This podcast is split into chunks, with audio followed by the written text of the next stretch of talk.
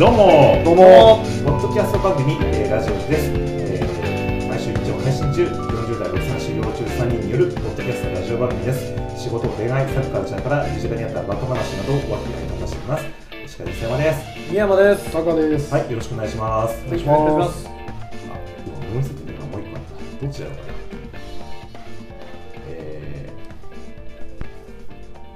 ーじゃあ一つはい。えっ、と、あのですね、いあのこれあの他の番組からのあの企画のパクリなんですけど、あまあ、うちパクリ多いですからね。はい。はい。あのえっと、1個が、えっと、二度と行けないあのお店っていうのがあって、はで、あのー最近なんかね、あの編集者の人で、あの二度と行けないあの店っていうね、あの鈴木教授さんかな？っていう人が出されてた本があるんですけど、でそれはあの今はもうなくなってしまっていけないんだけど、個人的に思い出に残ってるい。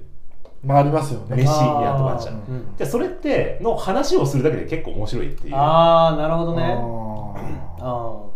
それわかるわ。うんで、それって要は話だけだからもう食いに行けないから、うん。その日の話上でしか存在しない店なんだけど、はいはい。でもそれぞれ個人的にあると思うんだよね、うん。っていうのを話したら面白いんじゃないかっていうのが一つ、うん。これが一つのネタだね。でもう一個のネタが「えっと、週刊シマワーワー」って今ねあのアフターシックスジャンクションっていう番組やってるんですけどそれは漫画家の島尾真帆さんっていう方が、うん。あのじ個人史を語るっていうね個人の歴史、ヒストリーを？そうそうそう、個人個人のヒストリーそれ生まれてからどういう人生を歩いたかっていうことを語るんですけど、うん。でこれがね僕は面白いなと思ったのは、うん。あのその時々のうん。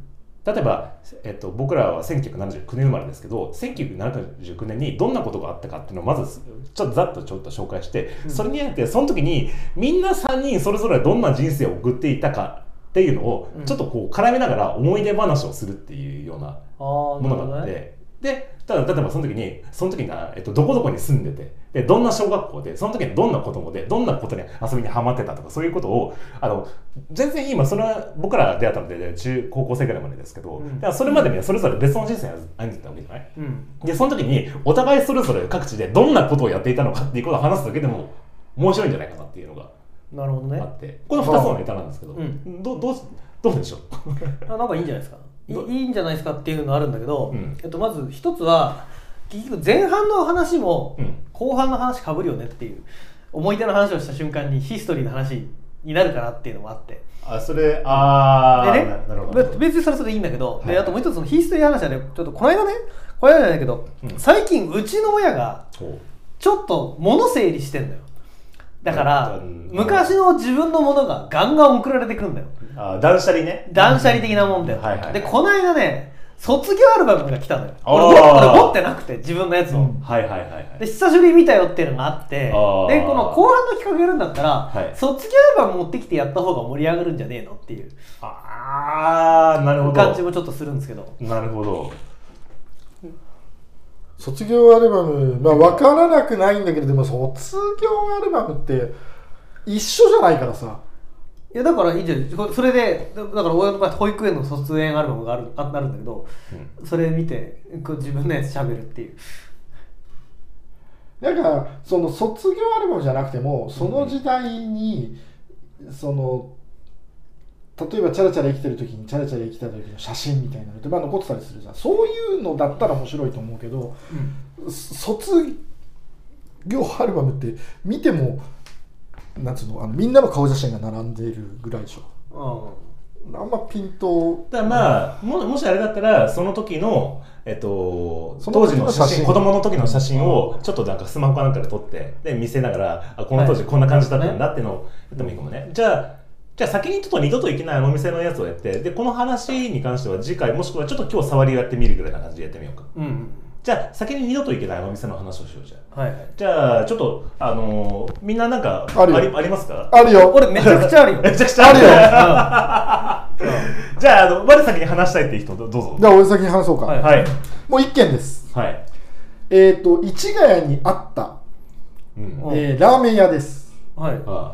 あのー日が昇る日の陽はい。に光るで陽光っていうお店だったんですが、うん。はい。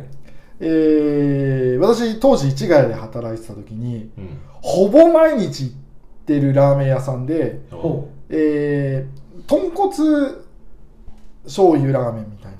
うん。うん。まあどこにでもあるようなどこにでもあるようなつうかあのまあよく聞く名前なんですけどうん。うん。なんかいい情報があればいいんだけど。まあよくよく言っていたんだけどもう何年前だろう。もう潰れてから10年は少なくとも経ってるぐらい。2010年になる前ぐらいまでしか行ったことない。伊佐山はひょっとしたら行ったことあるかもしれない。だけど、陽光って何？いえ市ヶ谷の？うん、あの高昼飯に高さんによく連れてってもらったところ？あそこのあのあのライスあのおライスもらえるああ言ってたじゃん。ああ知ってるしああなくなったの？あそこ。そうもうとっくになくなってて。あでそうなんだ。そこがねご飯くれるんですよ、であの、まあよく豚骨ラーメン屋にあるスタイルだけど高菜からし高らし高菜が盛り放題で、まあ、お米にかけて 食べたりとかもするんだけどうん。それがねその高菜ってさあの辛いだけじゃん。結構豚骨ラーメン屋さんの高菜って、うん。その博多天神筆頭にあるような、はい。そこはね陽光の高菜はしょっぱいんですよすごく。うん。だからねご飯にベストマッチな高菜なの。ラーメンというよりむしろ。うん。だからもうラーメン食いながらご飯に高菜ぶっかけて食べてうん。しかもラーメンも替え玉ができて。うん。なんつうのかなあのねとにかく塩分が濃いお店であの食べ終わった後にトイレに大体行くとうん。トイレのおしっこから明らかに塩分が大量にこう流れてんだろうなって体で感じるぐらい体に塩分を摂取してるっていうお店で、まあ、魅力がいまいち伝わってないかもしれないけど。あのね、あ僕ね、僕がこのアフターシックスジャンクションの湯と粋なあの店の特集を聞いて面白かったのは、あのこのお店がいかにうまかったかっていうことを伝えるうまさは別にどうでもよくて、うん。あのむしろ自分的になぜこのお店が思い出なのかっていう自分史と絡めた話が面白かったりすそれでるんだよね。言うとね、あのえ俺ラーメン屋よくよく回るじゃない、うん。でまあ陽子がなくなったからといって別に陽子ラーメンもこれ以上食べないってことはなく前他のお店を回ってるわけよ、うん。で陽子がなくなる時にね、うん。お店の店主がうん。いやちょっと場所をね、うん。移動することにな移転することになったんでって言われあそうなんだ。へてー。ああそうなんですか。ちょっと残念です。でもすぐちょっと早く新しく始めてくださいよ。僕好きなんでって店主と話をしててでその数ヶ月後かな近くのね天下一品行ったんですよ。うん。天下一品あるでしょ？お飯田あの神田だったかな？あ神田であの飯田橋とかあっちの方の、うんうん。で入ったらさ店主がいてさおう。うん。なんかお互い気まずくなっちゃってさ。転職して天下一品の店主だったそうそう店主あそういうこと。天下一品の店主なのか個人店からチェーン店の店、オーナー店になった。員さんになってたの。ああ店員さん？オーナーじゃなくて、オーナーでもともとある天下一品だから。へでえさなんかお互いちょっと気まずくなったんだけどそれ以来その時にちょっと気まずくて話せなかったんだよね。本当は俺本当に陽光ってお店が好きだったからあの陽光の店主あ天下一品の店員になってたの？マジで？なんかもうさ辛くなっちゃって。えあのでおおおばお母さんっていうかほらおかみさんいたじゃん。おかみさんもいたけどまあ店主はあのイケメンちょっとダンディーな。あまあそこのお店がちょっとコンセプトがなんかなぜかビールがコロナとかうん。あのちょっとこだわってる。ちょちょっとこだわってる、うん。ちょっとなんかこうししゃれた感じのうん。でやってるダンディーなお父さんだったのにね。でその店主がいてさ天下一品普通にレジか立っててだから俺もああって苦笑いなんかしちゃってえー、マジか。あでそうなの？あああれお店はなんて聞けないじゃん。事情が分かんないから。なんで働いてるのか、うん。その一時のつなぎで働いてるのかそもそもそのつもりで移転じゃなくて閉店だったのかとかもういろいろ考えちゃって。うんでその苦笑いしながらっていうかちょっと挨拶ぐらい軽く会釈ぐらいしながらもそんなに会話することなくそれっきりその後にまた同じお店行ってもいなかったんだけどその人は店長が、あだからもうずっと心の中に残っててうん。どうなっちゃったのかなって。でたまに今でもその定位置まだあんの？店はある。うん。でもその店員地は頻繁にやっぱ行くんだけどたまに。うん。あのもういそのオーナーはいなかった。オーナーっていうかその陽光のテンションもいなくて何してんのかなっていうのがすげえ気になる。いや本当に好きだったから、まあ、あのツイッターで検索するんだよ。陽光その後 でも全然違う陽光が出てきたりとかさ。あのー、ほらその陽子で言えばね僕あのほらその頃タカさんと会社が本当にすごい近くて、うん。で週3日ぐ多ければ3日ぐらい夕飯一緒にしてたんだよ。うん。でその会社の4割ぐらいはダークサガに陽子に連れてかれるみたいな感じでそうそうそう俺も相当陽子を食ってたんだけどその時に、うん。でおも面白かったのがその陽子のおかみさんがいるのね。おかみさんがあのそのお金の支払いをやってくれてるんだけど、うん。でその時になんかしないんだけどその常連さんは必ず100円引いてくれるっていう謎のサービスがあってああそうそうそう顔クーポン。そう顔クーポン。なんかそのグルナビで多分クーポンサービスやってんだけど、うん。いちいち言わないでもやってくれるんですよ、そのなんかこう、あーあ、じゃあ、は本当800円ならないんだけど、700円でそれだって俺サンドイッチマンのやつでしょ？800円ですってやって800円払うとはい100円のお返しですって。えなんで？で、それがなんかこう、ちょっとこっちも、なな書いてないんだけど、その700円払うから、なんか嬉しいような気まずいような、なんか微妙な気持ちであそこ出るみたいなのを、ああ思い出したそうだね。そう。引いてくれるんだよね言わず聞いともね。てくれるんだよ、なんか。うん。で、なんか美味しかったね、あそこね、博多系のね。そうそうそうそうそうそう。そういや懐かしい。だいつもどうなってんのか知りたいんだけど、でもうなんかね書き込んだんだよこの前。いよいよ我慢できなくなってその食べログの用語にその後どうなったか知りませんか？みたいな。食べログだったからなんかその用語のお店の情報。消息はとかって聞くんだけど、あそういう意味ではさ俺ちょっとさ、あ俺の店の話。していい、うんうんうん。あのその亡くなったお店で言うとさあの前ほらラジオ時であのーリサさんってかほらあの来た時にあの焼肉屋にみんなで行ったの覚えてます？ああ行きますね伊佐山さんの思い出のためだけに付き合わされたやつ、うん。新小岩のね、うん。あそれ俺言ってないよ。あそっか高さん行ってないから、あの焼肉屋に行ったんですよ伊沢山が浸りたかったやつだろ？若者の全てをやりたかったんだろ？そうあの僕の大好きな「あの若者のすべて」っていうねあのドラマがあってでそのドラマのエンディングはあの木村拓哉とかねあの萩原正人さんのねあの主演の人たちがあの昔そのメンバーが仲良かった頃によく行ってた焼肉屋のあの、うん。すごいこうあの思い出に浸るシーンみたいなのをエンディングでモノクロフィルム風に流すっていうエンディングでそれがすごいこういい感じで。でドラマの中でもよくその焼肉屋あの大道園っていう焼肉屋がある。でそこに行くっていうのがあるんですけど、うん。で、あのー新小岩にすごい美味しい焼肉屋があったんですちょっと名前、あれだな、えーっと、なるさんとかじゃないの？あー、そうそう、奈良さんと一緒にいたね。そうだよ。ね。な？あなるさん一緒だった。あれ、名前が、これ、名前出るまで待ってください、ちょっ調子にと。いや慶州園だ。慶州園。うん。すげえ貯めて言ってくれたけど 俺知らねえから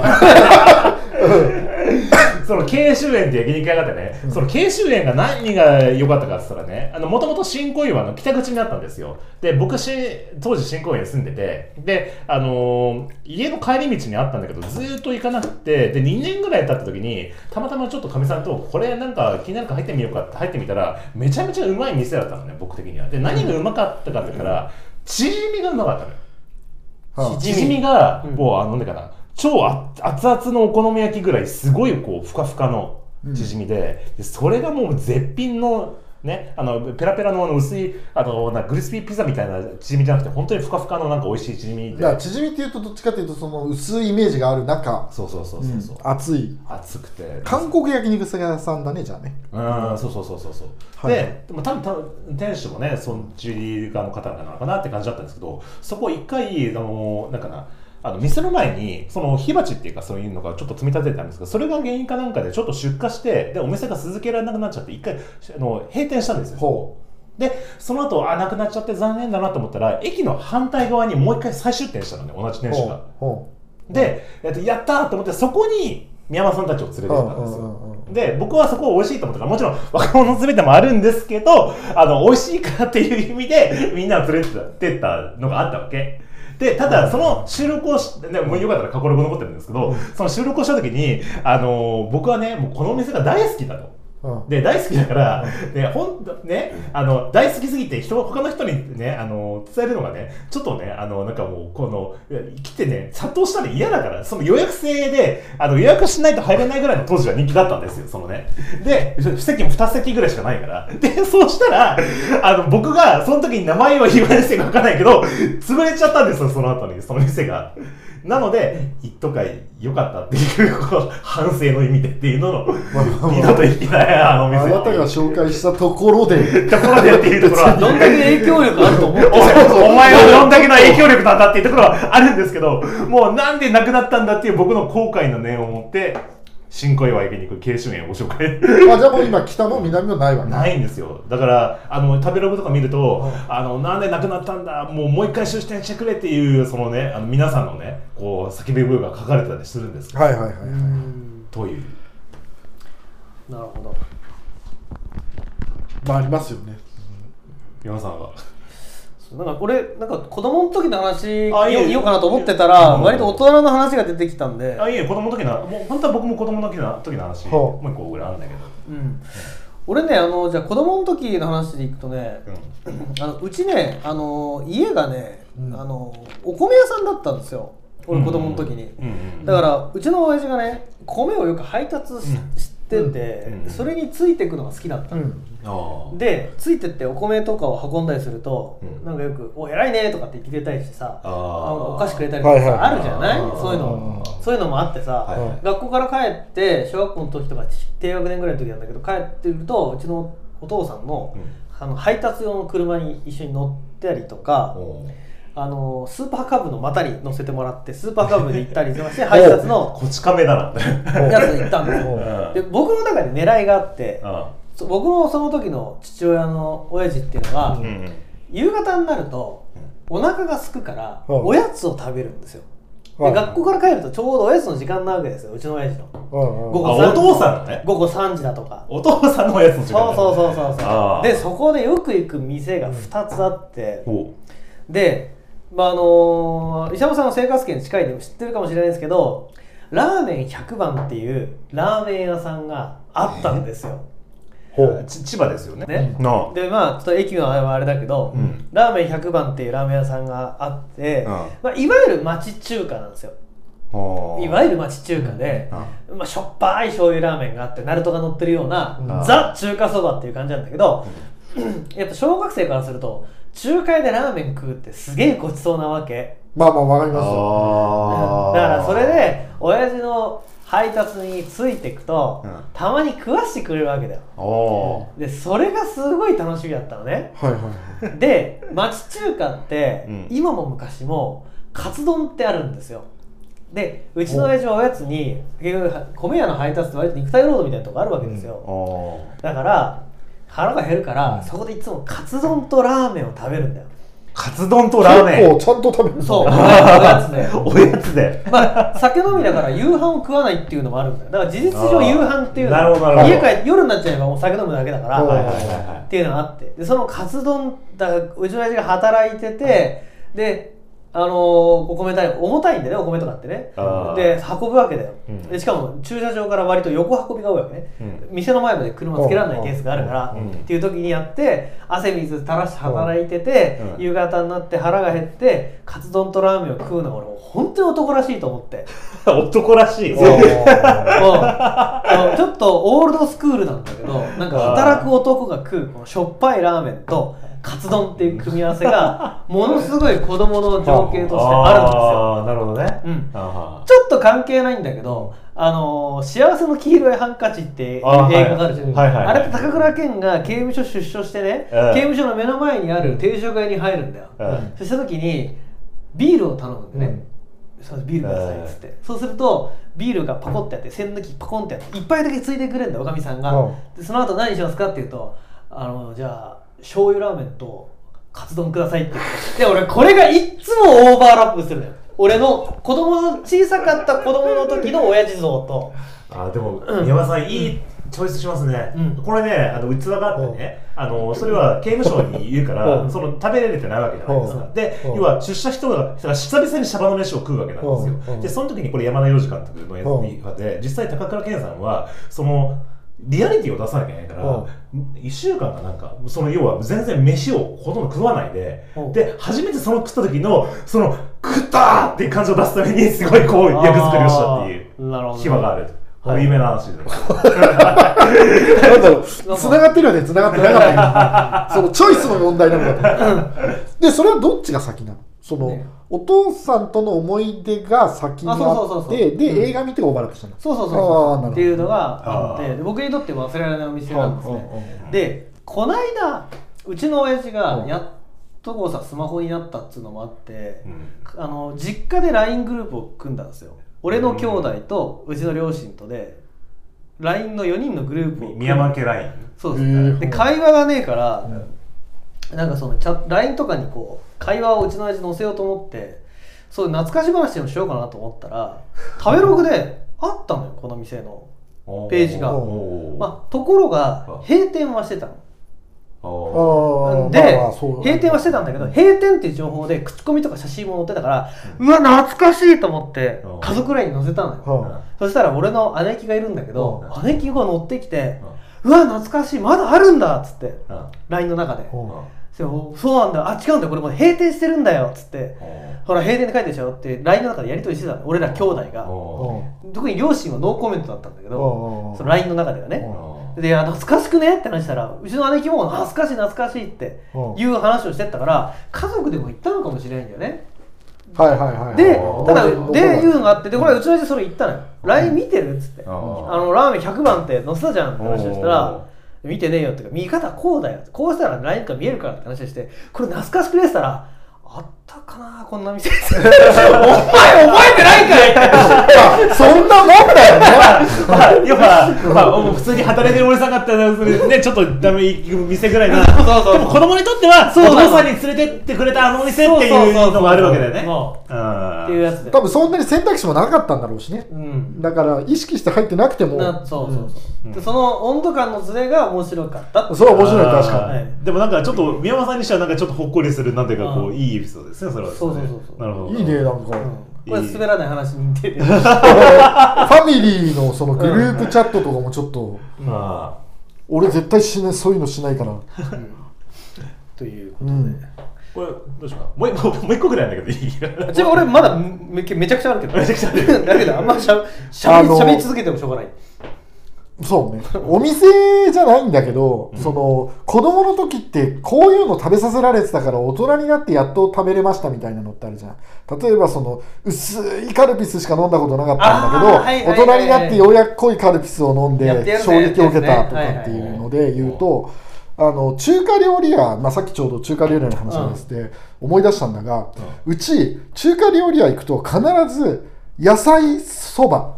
はいはいはい野菜タンメン。野菜タンメンみたいな。うん、子供に野菜食わせようと思ってね。そう、しか食べたことがなかったの、子供の食わせてくれな頃かって。で、俺が食べたかったのは、うん。あのいわゆる中華そばが食べたかった。うん。具のないね。具のない、うん。はいあそれメンマとチャーシューと、はいはい。憧れてたんだけど、いっつも野菜そば食べさせられてて、大人になって初めてあの町中華で中華そば。中華そば。しかもここでオーバーラップするのがロングバケーション。ロングバケーションのあの木村拓哉と山口智子がよく一緒に行ってた中華料理屋で満腹。で、えーラーメンを食べるっていうシーンがあってもうより憧れが強くなってこれ。ずっと食べてたわ中華そば。ば今見て思ったのがさ、うん。あの前が怪我してさ、うん。あのゲ歌丸さんっていう人がねあのゲームのラジオをやってるんだよ。でゲいろんなゲーム？ゲームテレビゲームをね、うん。でいろんな芸能人でゲームでゲームがいかに好きかってことをね語ってもらうんだけど、その時に共通している一つのね必ず法則があってそれ何かって言ったら大人になってゲームにまあめちゃめちゃハマってる芸能人は絶対に子供の時にゲームを制限されてるっていうね。うんやつだあこの半あ分。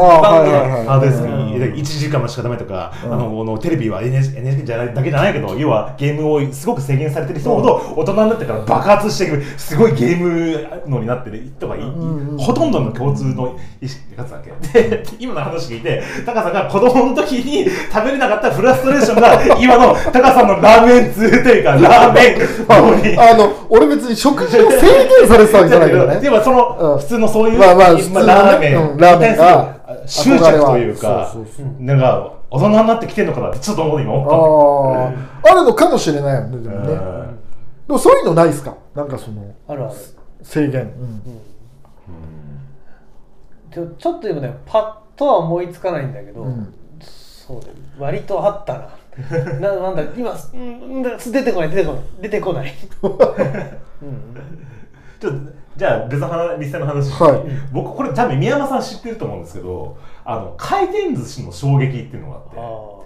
僕あのほ初めて回転ず初めてっていうかね初めてじゃないんだけど日常的によく行ってた回転寿司屋があって今はもうない店で、う。んあの当時あの千葉にあったあのねカール・ビンソンっていうね回転寿司屋。回転寿司屋？回転寿司屋が知らない、うん。あったんですよこれ覚えてるこれ。あの水で回るやつ。そうそうあのね回転寿司ってうんねうん回転寿司ってあのまあ要は回転寿司マシンというかさこういうほらあ電動でね。電動でね。ベルトコンベヤー。ベルトコンベヤーがこう流れてくるじゃないですか。でそのカール・ビンソンってのはこれ名前が示してるんですけどカール・ビンソンってあのアメリカの、うん。えっと、航空母艦の名前なんですよ。